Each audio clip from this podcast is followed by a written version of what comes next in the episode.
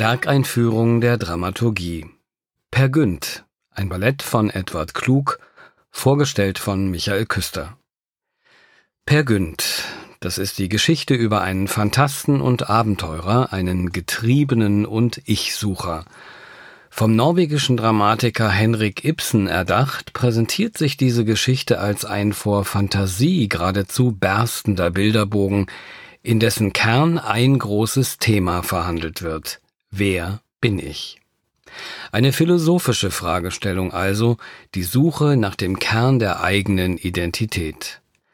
Das Besondere an Ibsens Stück, in allen Szenen bleibt offen, ob da ein Leben oder die Fantasie eines Lebens abgebildet wird und ob es da letzten Endes überhaupt noch einen Unterschied gibt.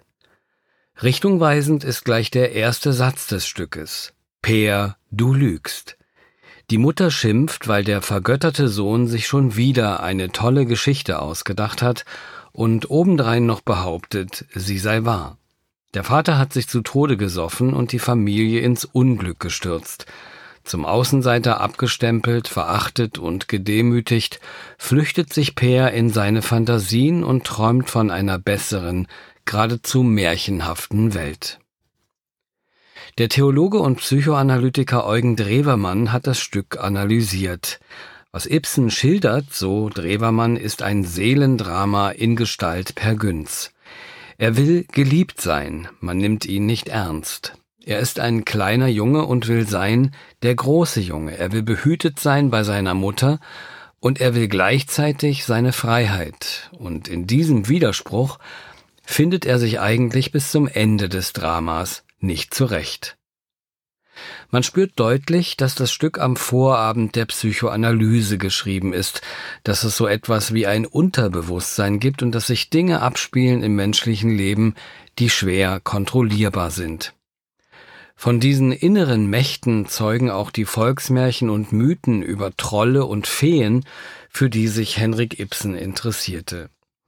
In den norwegischen Feenmärchen von Peter Christen Asbjörnsson fand er die Inspiration zu Per Günd. Alles, was ich gedichtet habe, hängt aufs engste zusammen mit dem, was ich durchlebt, wenn auch nicht erlebt habe. Ich wühle in meinen stillen Stunden ganz hübsch in meinen Eingeweiden herum und sondiere und anatomiere, und zwar an Stellen, wo es am wehesten tut, so Ibsen. Mit seinen Theaterstücken hat er am Ende des 19. Jahrhunderts das Theater revolutioniert. Dramen wie Nora oder ein Puppenheim, Gespenster, die Wildente oder Hedda Gabler markieren den Beginn des naturalistischen Gesellschaftsdramas. Ibsen schaut wie ein Feinmechaniker in die Abgründe hinter den Stuckfassaden der Gründerzeitgesellschaft. Er bringt das Verdrängte zum Vorschein, die Kreuzungs- und Knotenpunkte irre gewordener Lebens- und Familiengeschichten. Per Günd steht ziemlich am Anfang seiner schriftstellerischen Laufbahn. Ursprünglich war gar nicht an eine szenische Aufführung gedacht, Ibsen hat das Ganze als Lesedrama geschrieben, er musste also auf eine theatralische Realisierbarkeit keine Rücksicht nehmen.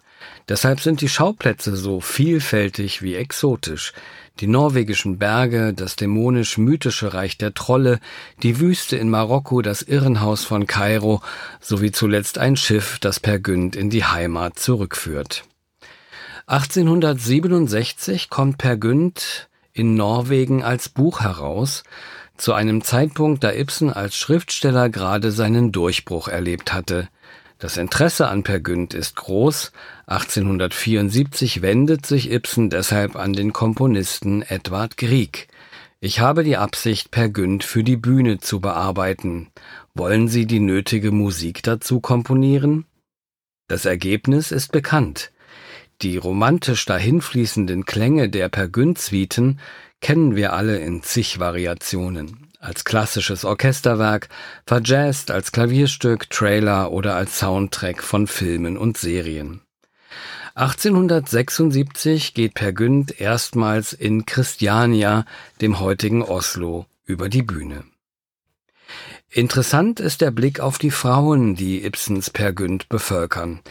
Da gibt es ganz traditionell zunächst die alles verzeihende Mutter Orse, die für den Sohn nur das Beste will und es am liebsten hätte, wenn er die reiche Ingrid heiraten würde.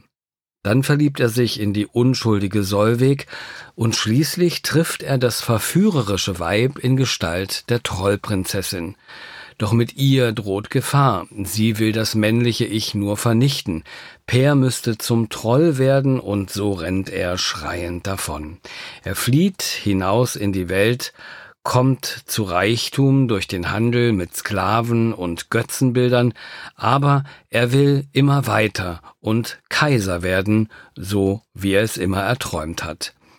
Dabei setzt er mitunter aufs falsche Pferd, verliert, landet in der arabischen Wüste, verguckt sich in eine orientalische Prinzessin und findet sich schließlich in Ägypten wieder, eingesperrt in einer Irrenanstalt. Gealtert und desillusioniert kehrt er schließlich nach Hause zurück. Der Seelendeuter Henrik Ibsen gönnt seinem Pär jedoch Erlösung in den Armen Solvegs. Sie hat die ganze Zeit auf ihn gewartet und hier finden wir im Grunde Ibsens Antwort auf die Frage nach dem Sinn des Lebens. Erfüllt ist ein Leben erst, wenn wir es schaffen, einen Platz im Herzen eines anderen Menschen einzunehmen. Wahrhaft wir selbst sind wir nur in der Liebe zum anderen. Per Günd ist nicht nur bei Ibsen, sondern auch in der Ballettversion von Edward Klug ein Stück, das von der Suche nach Selbstverwirklichung mit allen Irrtümern, Sackgassen und Verwünschungen erzählt. Gerade deshalb wird es ja auch so oft inszeniert, weil es so viele Antworten und Geschichten dazu gibt. Auch die Ballettbühne hat Per Günd mit Erfolg erobert, zum Beispiel in Versionen von Johann Inger, Heinz Spörli oder John Neumeier. Edward Klugs Ballett kam 2015 beim slowenischen Nationalballett in Maribor heraus. Der Choreograf war begeistert von der unwiderstehlichen Mischung aus Naturalismus, Realismus, Absurdem und Metaphysischem in Ibsens Text. Als Choreografen haben ihn aber vor allem die Fantasy-Momente inspiriert. Edward Klug folgt Per Günd auf dessen Lebensreise voller Höhen und Tiefen und die vollzieht sich nicht nur zur eigentlichen Per Günd Musik von Edward Grieg. Klugs Ballett ist eine Entdeckungsreise in den gesamten griechischen Musikkosmos. Neben zwei Sätzen aus dem Klavierkonzert gibt es zum Beispiel Ausschnitte aus Griegs erstem Streichquartett, aus der Holberg Suite und aus den lyrischen Stücken für Klavier. Per Günd ist ständig auf der Flucht vor sich selbst, glaubt aber immer fest daran, auf dem richtigen Weg zu sein. Die Grenzen zwischen Fantasie und Realität sind fließend. Edward Klug sagt, man muss sich klar werden, dass die äußeren Stationen lediglich eine Dimension des Ganzen verkörpern. Per Günd ist auch auf einer inneren Reise. Diese innere Befindlichkeit zeigt Edward Klug mit dem choreografischen Material, das er für Per Günd entwickelt hat, unter anderem mit einem großen Solo kurz vor Schluss, in dem man eine Entsprechung zu den groß angelegten Monologen sehen kann, in denen Ibsen seinen Per Günd über ihm Unfassbares, häufig sein Unterbewusstes, reflektieren lässt. In Entsprechung zu Per Güns Leben, das wie in einem Kreis verläuft, hat Bühnenbildner Marco Jappel eine ellipsenförmige Straße kreiert, auf der sich das Geschehen abspielt. Der Tanz ergibt sich darauf immer als Konsequenz der äußeren Situationen. Zwei Figuren wurden eigens für das Ballett erfunden und ziehen sich als Schlüsselelemente und Orientierungshilfe durch den Abend. Zum einen hat Edward Klug seinem Per Günd eine Todesfigur an die Seite gestellt. Da bündelt er mehrere Figuren aus Ibsens Stück, die dort so eine Art Spiegelfunktion haben, als verrätselter Ausdruck von Pers eigenem Selbst. Der Tod wird zu Per Günds Reisebegleiter. Er rettet Per aus mehreren gefährlichen Situationen, so als wolle er sagen, deine Zeit ist noch nicht reif. Per versucht ihn auch immer wieder auszutricksen, kann ihm aber schließlich nicht entkommen.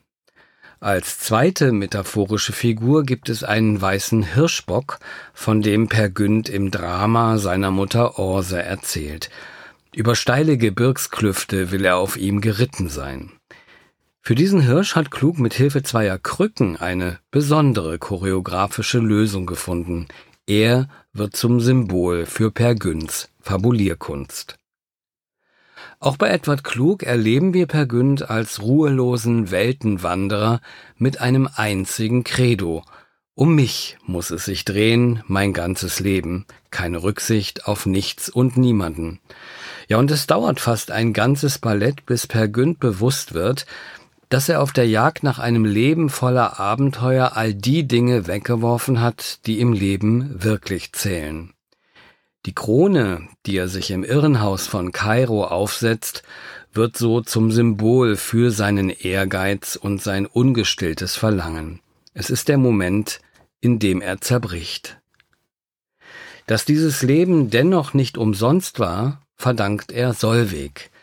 Sie hat ein Leben lang auf ihn gewartet und ihre ultimative Liebe vermag Per Güns Leben am Ende doch noch eine Bestimmung zu geben. Edward Klug erzählt diese Geschichte mit vielen humorigen und verzaubernden Momenten. Er setzt ganz auf das Fantasy-Potenzial von Ibsens Theaterstück. Im ironischen Spiel mit den Bewegungen gelingt ihm ein modernes Stück Tanztheater. Per Günd, ein Ballett von Edward Klug, vorgestellt von Michael Küster.